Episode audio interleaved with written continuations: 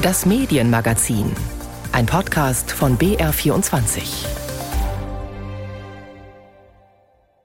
Und hier geht es jetzt weiter mit dem Brennpunkt und Ellen Inni. Mariupol, die Stadt am Asowschen Meer, sie ist zu einem grausamen Symbol für diesen Angriffskrieg geworden. Es sind nur noch die Fassaden geblieben. Mariupol, ein Trümmerfeld. Vor den Ruinen vergraben Anwohner Leichen. Das sind alles Nachbarn von mir aus demselben Flur. Sie sind nicht alle durch Geschosse und Granaten gestorben, durch die Bomben, sondern auch an den Folgen des Krieges. Zu Beginn des mehrtägigen Treffens warnte UN-Generalsekretär Guterres vor einer der schlimmsten humanitären Krisen in Europa seit Jahrzehnten. Bereits jetzt seien 500.000 Ukrainer auf der Flucht. Die Entscheidung des russischen Präsidenten Putin, die Atomstreitkräfte des Landes in Alarmbereitschaft zu setzen, sei erschreckend. Die Möglichkeit eines nuklearen Konflikts sei einfach unvorstellbar. Der Donbass werde ukrainisch bleiben, erklärte Volodymyr Zelensky in seiner regelmäßigen nächtlichen Videobotschaft. Er versicherte, alle durch den Krieg zerstörten Städte und Siedlungen wieder aufbauen zu wollen. Der ukrainische Präsident, sichtlich betroffen, gab aber auch die komplizierte militärische Lage in der Ostukraine zu. Putin darf seinen Krieg nicht gewinnen. Schon jetzt hat er alle seine strategischen Ziele verfehlt. So die Meinung des Kanzlers nach über drei Monaten Krieg. Aber stimmt das überhaupt? Ja, Kiew hat dem Ansturm standgehalten. Doch sonst färbt sich die Karte vor allem im Osten und Süden der Ukraine rot. Das und vieles mehr zum Thema Krieg gegen die Ukraine begleitet uns seit nunmehr drei Monaten. Sonderseiten, Spezialsendungen und Brennpunkte gibt es kaum mehr, Talkshows dafür umso mehr. Sind wir dabei, uns an den Krieg zu gewöhnen? Oder werden wir seiner gar überdrüssig? Könnten wir auch anders berichten nach 100 Tagen Krieg mitten in Europa? Weniger negativ? Geht das überhaupt bei einem Krieg mit so viel Leid? Darauf wollen wir schauen. Ich bin Sissi Pizzer und habe mir dazu eine Studiogästin eingeladen. Alexandra Borchardt, Journalistin, Kommunikationsforscherin, Medienberaterin. Hallo Alexandra. Hallo Sissi. Du hast viel Erfahrung und ein großes Portfolio. Du warst früher bei der Süddeutschen Zeitung, hast am renommierten Reuters Institute for the Study of Journalism an der Universität Oxford geforscht. Du unterrichtest an verschiedenen Unis und Hochschulen, berätst Medienunternehmen bei der digitalen Transformation, schreibst Bücher. Hast du denn überhaupt noch Zeit, Zeitung zu lesen, Radio zu hören, Fernsehen zu schauen? Wie informierst du dich denn über den Krieg?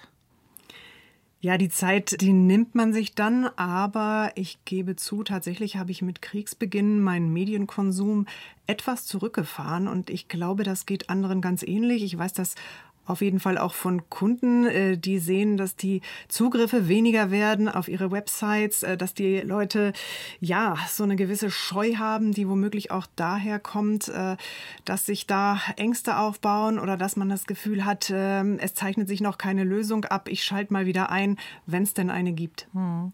Du hast kürzlich im Fachmagazin Medien Insider eine Kolumne geschrieben über sieben Wege für konstruktiven Journalismus um Krieg. Bevor wir da jetzt in die Details einsteigen, einsteigen. Was ist denn konstruktiver Journalismus so ganz allgemein, ganz kurz erklärt? Der konstruktive Journalismus ist eine Reaktion darauf, dass der herkömmliche Journalismus sich sehr auf Krisen, Katastrophen äh, und alles fokussiert, was schief geht. Ähm, der konstruktive Journalismus versucht äh, nicht das Gegenteil zu machen, indem er die, die positiven Dinge äh, einfach beleuchtet, sondern es ist ein Journalismus, der mehr Perspektiven bietet. Denn diese Katastrophenberichterstattung zeigt ja nie das ganze Bild. Konstruktiver Journalismus ist ein Journalismus, der mehr zuhört als zu urteilen und der auch nicht so in Freund-Feind-Szenarien denkt und vor allem der auch nicht nur Lautsprecher ist, also dieser berühmte, der hat gesagt, die hat gesagt Journalismus, sondern Erklärer. Mhm, genau, erklären. Ich greife da mal einen der Punkte auf, die du für konstruktive Kriegsberichterstattung angeführt hast, nämlich Menschen brauchen Erklärungen. Gerade die jüngere Generation, die ja zum Glück ohne Kriegserfahrung aufgewachsen ist und die nichts weiß vielleicht von NATO-Doppelbeschluss, Atomwaffen, Sperrvertrag und so weiter, erklären wir denn genug mit Blick auf den Krieg gegen die Ukraine? Er ist ja eingebettet in historische Geschehnisse und Teil einer sehr komplizierten und oft kleinteiligen europäischen Geschichte.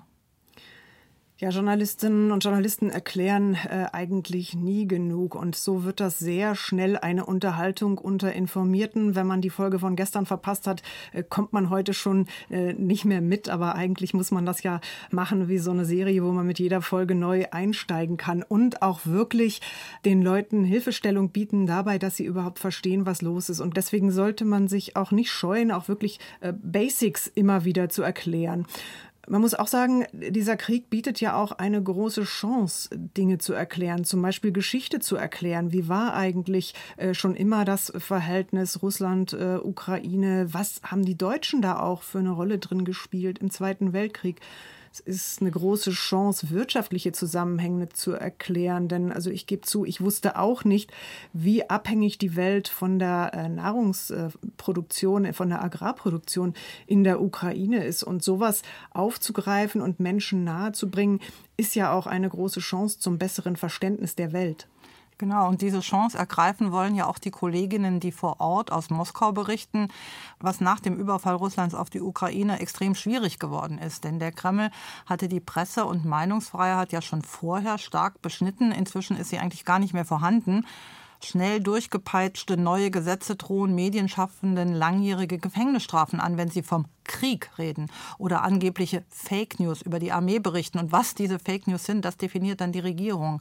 Einige westliche KorrespondentInnen haben daher ihre Berichterstattung nach dem Überfall vorübergehend eingestellt und manche Medien haben Russland inzwischen sogar ganz verlassen. Über diese schwierige Situation vor Ort in Moskau habe ich vor der Sendung mit unserer ARD-Korrespondentin Marta Wilczynski gesprochen und ich habe sie als erstes gefragt, wie sie über einen Krieg berichtet, der nicht Krieg genannt werden darf.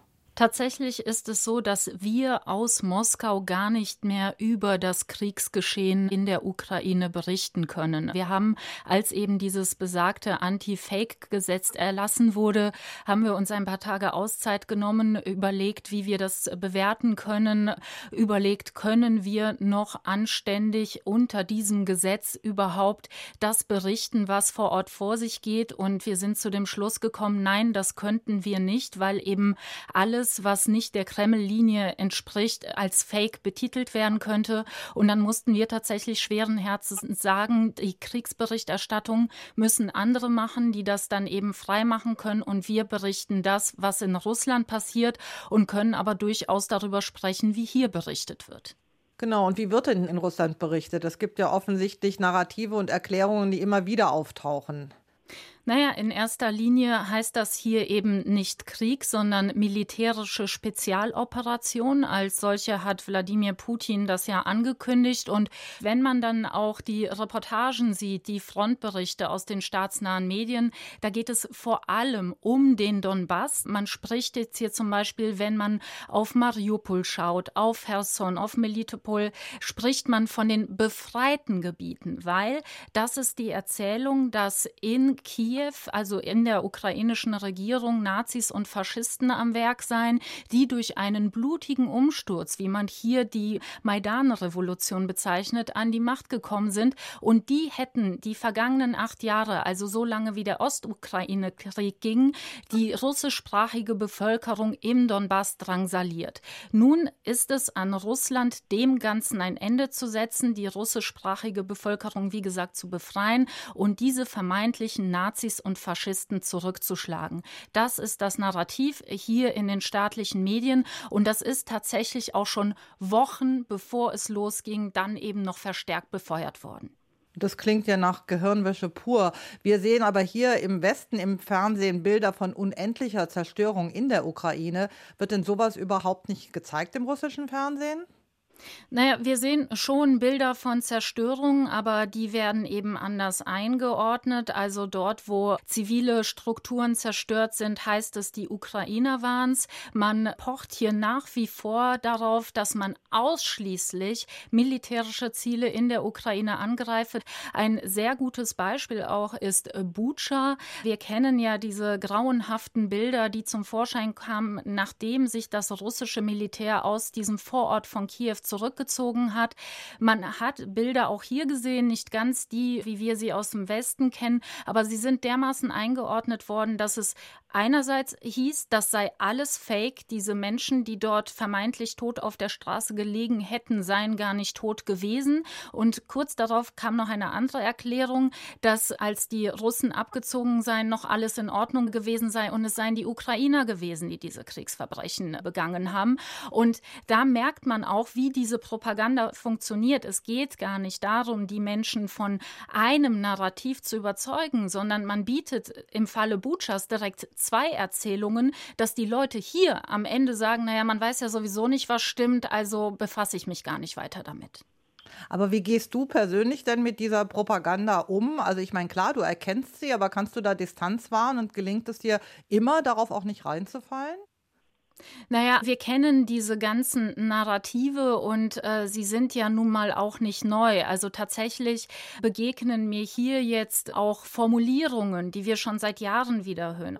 Sehr spannend zu betrachten sind auch die äh, politischen Talkshows, wo man ja mittlerweile darüber spricht, wen man denn jetzt so als nächstes entmilitarisieren oder sogar entnazifizieren könnte. Denn dass man in der Ukraine siegen wird, davon geht man sowieso aus. Also es es wird schon Schritte weiter gedacht, während also diese Reportagen sich darauf beschränken, eher zu zeigen, was man im Donbass Gutes tut, geht es dann in diesen politischen Talkshows doch eher äh, darum, die Bevölkerung darauf einzustimmen, dass man vielleicht ja doch einen Schritt weitergehen könnte. Man muss dann tatsächlich äh, sehr gut filtern, was sind solche narrativen Testballons und was ist vielleicht doch etwas, wo man genauer hinhören müsste und das dann tatsächlich tatsächlich herauszuhorchen, herauszufiltern, daraus Schlüsse und Analysen zu ziehen, das ist tatsächlich unsere Aufgabe im Moment.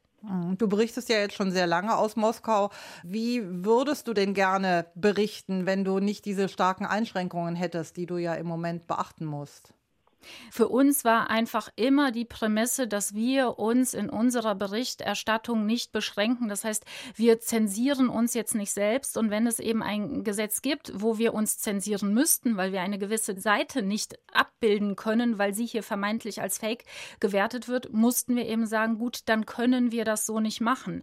Das, was wir hier noch machen, machen wir weiterhin nach unseren Standards. Nur klar, es wird hier auch nicht einfacher. Nicht nur, weil wir den Druck vermehrt spüren, sondern auch vor allem, weil es viel schwieriger ist, an Gesprächspartner heranzukommen, dass es viel schwieriger ist, überhaupt mit den Behörden Wege zu finden, ähm, auf offiziellen Wege zum Beispiel Genehmigungen zu kriegen oder da Interviewpartner zu bekommen. Also das sind tatsächlich die großen Herausforderungen, die wir hier haben. Aber wir haben natürlich gesagt, es ist trotzdem wichtig, hier im Land zu sein, auch zu sehen, was hier in Russland passiert, mit den Leuten hier zu sprechen, weil ja eben das, was im Fernsehen gezeigt wird, nicht das abbildet, was hier wirklich vor sich geht. Das war Marta Wilczynski aus dem ARD-Studio in Moskau. Frage an meine Studiogästin Alexandra Borchardt. Wie ist das mit einer Berichterstattung unter solchen Bedingungen? Sie will sich nicht selbst zensieren, sagt die Kollegin, aber sie hat doch immer so ein Damoklesschwert über sich. Gehe ich hier zu weit? Hat das Folgen? Kann das deutsche Publikum das denn überhaupt erkennen und einschätzen, was da passiert? Ja, ich finde das natürlich sehr bewundernswert, unter solchen Bedingungen zu arbeiten, wo man sich wahrscheinlich täglich oder bei jeder Frage, jedem Gespräch fragt, ob man noch die eigenen Standards der journalistischen Unabhängigkeit und Distanz äh, einfach auch treffen kann. Aber ich finde zum Beispiel solche Geschichten und ich würde die durchaus auch als konstruktiv äh, bezeichnen, wenn dann äh, mit Eltern gesprochen wird, die ihre Söhne im Krieg äh, verloren haben, also russische Eltern. Das macht dann mal eine Perspektive Perspektive auf, wenn man die überhaupt zum Reden äh, bringen kann. Aber das ist natürlich auch für die Betroffenen vermutlich ein, ein, Risiko. Aber solche Geschichten, die bringen einem dann äh, die örtliche Perspektive wieder näher. Genau, und das ist aber sehr schwer, die überhaupt noch zu bekommen, genau. solche Gesprächspartner. Ein anderer Punkt aus deinen Vorschlägen für konstruktiven Journalismus im Krieg ist es ja auch, auf die Sprache zu achten. Wir sind jetzt gerade in Russland also man sollte nicht die Russen sagen, wenn es um den Angriff auf die Ukraine geht. Was beobachtest du da in der deutschen Medienszene? Ja, ich wäre natürlich nicht so streng und würde überall mit dem Rotstift rangehen oder mit, äh, mit dem Schneidwerkzeug und das, das rausschneiden. Aber ich denke, auf Sprache zu achten, das ist äh, ja einer der, der äh, obersten Journalistenpflichten, äh, dass man einfach auch differenziert bleibt und nicht alles in einen Topf wirft. Und die Kriegsberichterstattung oder eine Kriegslage ist ja vermutlich äh, die Lage, wo man als erstes anfängt, äh, nach Freund und Feind zu sortieren. Ähm, vor allen Dingen in so einem so klaren Angriffskrieg wo es sofort das Sortieren losgeht. Äh, die Russen sind die Angreifer, die Aggressoren, es sind die Bösen und die Ukrainer sind die Opfer. Und Präsident Zelensky verstärkt das auch noch. Und äh, konstruktiver Journalismus muss immer versuchen, auch die Perspektiven mit reinzubringen. Also ja, gibt es Kriegsverbrechen möglicherweise auch auf ukrainischer Seite oder machen die auch Fehler oder sind die einfach nur äh, das arme Volk, was sich äh, verteidigt? Wie sieht das aus? Wie sieht es innerhalb Russlands aus? Es ist ja zum Beispiel so, dass es auch hier eine riesig große äh, Hilfsbereitschaft gibt ukrainischen Flüchtlingen gegenüber. die aber nicht unbedingt nach Russland wollen zum Teil. Ne? Genau, aber gibt es auch eine Hilfsbereitschaft gegenüber gegenüber Russinnen und Russen, die geflohen sind oder die einfach nicht mehr in, in Russland leben können unter diesen Bedingungen und jetzt hier Zuflucht suchen. Das ist deutlich schwieriger. Also ich hatte kürzlich gerade mit einem Kollegen von Reporter ohne Grenzen gesprochen. Es ist zum Beispiel gar nicht so einfach für die überhaupt äh, Visa zu finden und so weiter. Und, und gerade die, die eben dort äh, ganz massiv betroffen sind von diesen Einschränkungen des Journalismus. Also deswegen diese Erinnerung, die, die man sich selbst auch immer wieder auferlegt, auf die Sprache achten, nicht ver verallgemeinern. Was ja vielleicht positiv ist an der Berichterstattung über die Ukraine, es wird ja ziemlich transparent gemacht, ähm, dass wir manche Fakten wie Frontverlauf, Zerstörung, Anzahl von Toten etc. nicht unabhängig überprüfen können und Videos und Fotos nicht verifizieren können. Ist das denn okay, so wie das gemacht wird, oder müsste man dann ganz drauf verzichten? Auf der anderen Seite, die Infos sind ja dank Social Media sowieso in der Welt. Also vielleicht müssen wir sie einfach nur einordnen. Ich finde das äh, komplett in Ordnung und ich finde es auch gut, so eine Transparenz da walten zu lassen, dass man sagt, man kann es nicht einordnen. Letztlich ist es aber auch so, im Krieg über strategische Schritte zu berichten und äh, Strategie und Gewinne und Verluste. Das führt ja so den Menschen, der jetzt kein Experte ist und daran nicht beteiligt ist, gar nicht unbedingt weiter. Der konstruktive Journalismus sollte sicherstellen, dass diese Kriegsstrategie und dieser, der hat gesagt, die hat gesagt, Journalismus nur ein kleiner Teil des Journalismus ist. Ich habe das früher äh, nie so wahrgenommen wie jetzt. Viel Krieg ist auch einfach, Menschen organisieren ihren Alltag und es ist auch irgendwie, es passiert passiert gar nichts, bis dann wieder irgendwo eine Bombe einschlägt. Und das ist ja das Gefährliche und das Zermürbende an dem Krieg. Genau, dieses Nebeneinander zwischen Alltag und eben schwierigsten Angriffen, wo die Leute dann eben gar nicht mehr wissen, wie sie da rauskommen sollen. Das ist einfach so ein, so ein Widerspruch, den wir ja auch in den Medien zum Teil bekommen, dass wir denken, okay, in der einen Stadt sitzen sie noch im Café und in der anderen Stadt sitzen sie seit Wochen im Bunker. Ein Land, das ja auch extrem betroffen ist vom Angriffskrieg auf die Ukraine, ist Polen. Dort findet der Krieg ja wahrlich vor der Haustür statt. Die Raketen schlagen nur wenige Kilometer von der Grenze entfernt ein. Und das Land hat bei weitem die meisten Geflüchteten aus der Ukraine aufgenommen. Laut UNHCR, der Flüchtlingsorganisation der Vereinten Nationen, sind es bisher mehr als 3,5 Millionen, die die Grenze überquert haben. Nicht alle, aber viele sind geblieben, manche sind auch wieder zurückgegangen. Insgesamt ist der Zustrom abgeebbt im Moment. Das kann sich aber jederzeit wieder ändern, wenn die Angriffe noch mehr zunehmen. Zugeschaltet ist uns jetzt mein ARD-Kollege David Zajons aus Warschau. Hallo David. Hallo aus Warschau. David, wie wird denn in Polen über diesen Krieg berichtet? Ja, ich würde dann ein Stück weit ausholen wollen. Ich glaube, um das zu verstehen, muss man die polnische Medienlandschaft so ein bisschen kennen. Beim Fernsehen zumindest ist es so, äh, dass die wirklich tief gespalten ist. Also sie spiegelt im Grunde die beiden großen Parteien des Landes wider. Äh, die Regierungspartei Recht und Gerechtigkeit Peace, die wird medial unterstützt äh, vom Staatsfernsehen. Das nenne ich so nicht öffentlich-rechtlich, sondern wirklich Staatsfernsehen, weil es durchsetzt ist mit Leuten, die die Regierung da reingebracht hat. Der Sender ist äh, sehr regierungshörig, ist dieser Regierungspartei also verbunden. So. Und dann gibt es ähm, den äh, Privatsender TVN. Der hat große Sympathien für die größte Oppositionspartei des Landes, für die Bürgerplattform.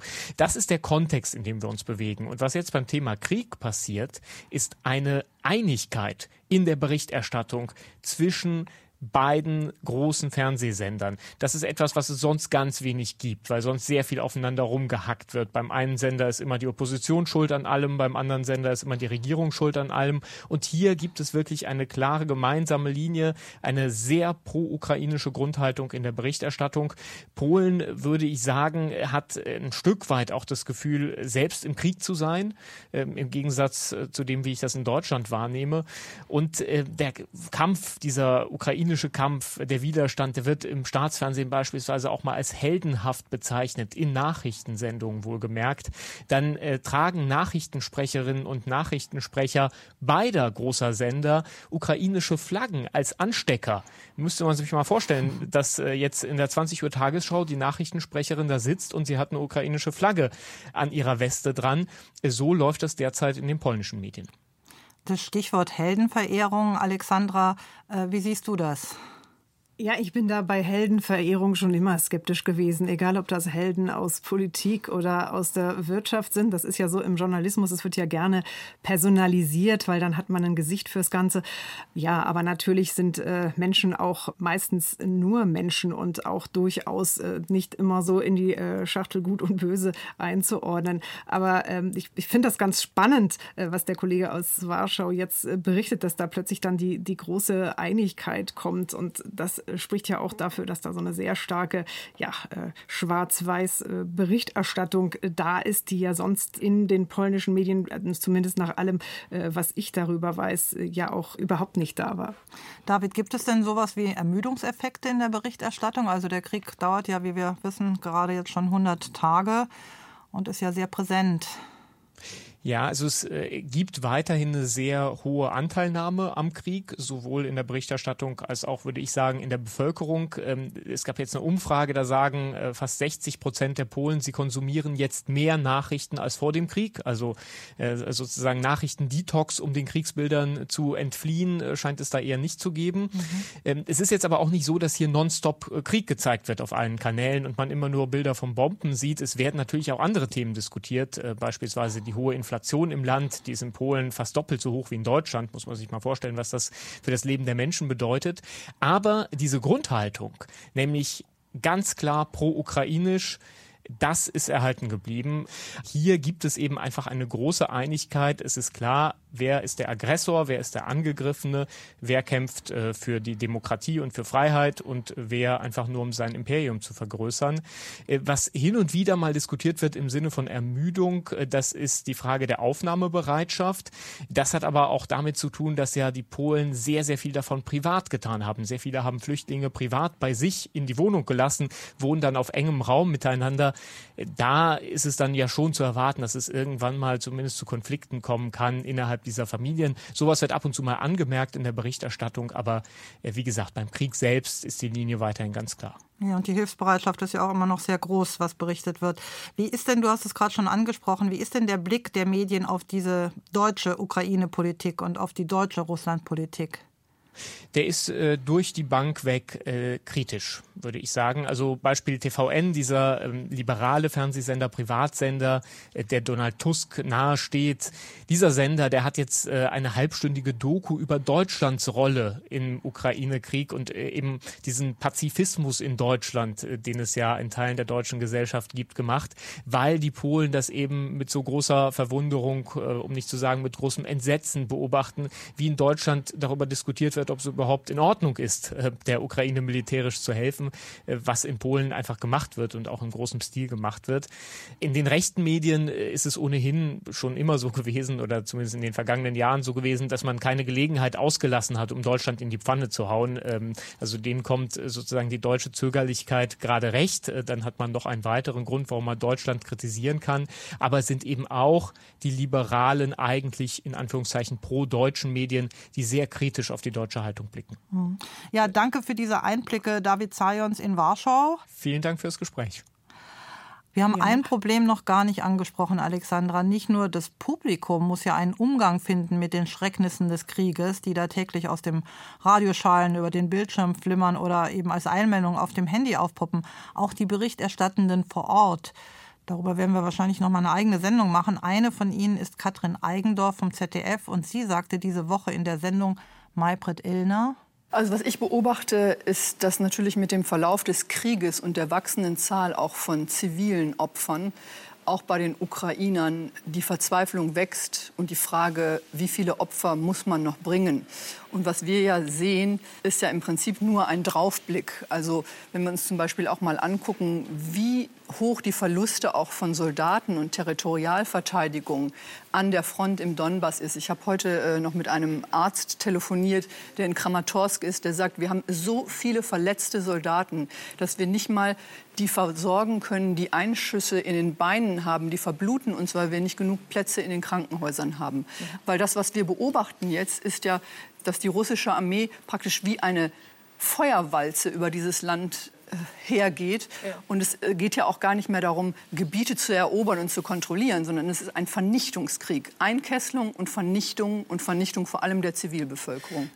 Also die Journalistinnen und Reporter vor Ort werden traumatisiert durch Leichen, Zerstörung und das Leid der Überlebenden. Aber auch in den Heimatredaktionen ist es ja psychisch unendlich anstrengend, wenn man täglich solche Bilder und Videos anschauen, sortieren, bearbeiten und bewerten muss. Und auch diesen Punkt hast du in deiner Agenda über konstruktiven Journalismus im Krieg aufgenommen. Alexandra, wie sollten Medienhäuser damit umgehen? Ja, auf jeden Fall äh, Hilfe anbieten und das Problem ernst nehmen. Das war im Journalismus noch vor nicht allzu langer Zeit einfach überhaupt kein Thema. Da hat vielleicht mal ein Auslandskorrespondent, der Kriegsberichterstatter war, das Angebot äh, gekriegt, psychologische Unterstützung zu bekommen. Aber bestimmt ist niemand rumgegangen und hat gesagt, so hier am Bilderdesk oder äh, die ihr den ganzen Tag auf die Nachrichtenagenturen schaut, wie geht's euch denn eigentlich damit? Ich glaube, dieses Thema von Trauma oder Trauma Trauma ist vielleicht ein zu hartes Wort. Aber manche Journalistinnen und Journalisten sind auch leicht traumatisiert. Man weiß auch nicht, was, ähm, was die mitbringen für eine Geschichte. Ja, welche Kriegserfahrung oder Fluchterfahrung zum Beispiel in den, in den Familien war. Ich merke das äh, ja so ein bisschen an mir selbst. Ich bin in West-Berlin groß geworden. Dieses Thema Krieg war in meiner Kindheit noch extrem präsent in den Erzählungen meiner, meiner Großmütter, meiner Eltern. Und das beeinflusst einen. Und Redaktionen sind gut beraten, wenn sie das äh, zumindest thematisieren.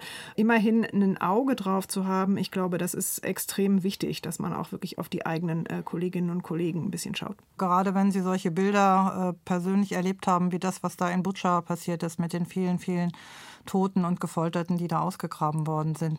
Aber konstruktiver Journalismus heißt ja auch, hast du vorhin auch schon erklärt, lösungsorientierter Journalismus. Er soll also bei all den täglichen Katastrophen irgendwie auch Hoffnung geben. Also Lösungen sind beim Krieg gegen die Ukraine gerade nicht in Sicht. Täglich sterben Menschen, werden Häuser zerbombt und Lebensentwürfe pulverisiert. Wo ist denn da Hoffnung oder etwas Positives, Alexandra Borchardt? Das ist äh, schwer zu sagen, wo ist, wo ist da Hoffnung? Also man kann lösungsorientierten Journalismus im Großen und im Kleinen bringen. Man kann natürlich schauen, wie sind Kriege zu Ende gegangen in der Vergangenheit, wie hat man Konflikte gelöst, wo hat Diplomatie mal funktioniert und warum.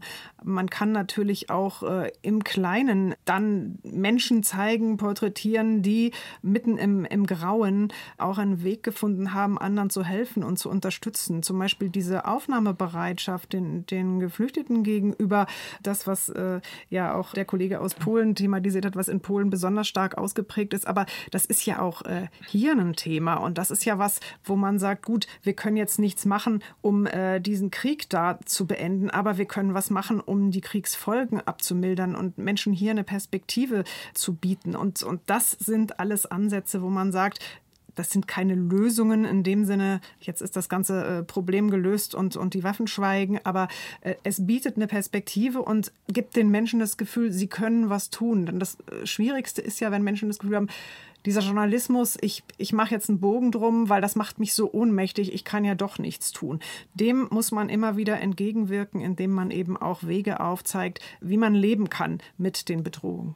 Genau, und das versuchen wir, glaube ich, alle auch täglich in den Redaktionen. Ein ganz herzliches Dankeschön an Alexandra Borchardt, Journalistin und Kommunikationsexpertin, die sich sehr viele Gedanken über die Zukunft des Journalismus macht, wie man heute auch gehört hat. Nicht zuletzt in ihrem Buch Mehr Wahrheit wagen, warum die Demokratie einen starken Journalismus braucht. Vielen Dank, Alexandra, dass du die ganze halbe Stunde bei uns zu Gast warst. Ja, danke, Sisi. War sehr interessant. Das Medienmagazin gibt es auch als Podcast in der ARD Audiothek und auf vielen anderen Plattformen. Am Mikrofon verabschiedet sich Sissy Pizza.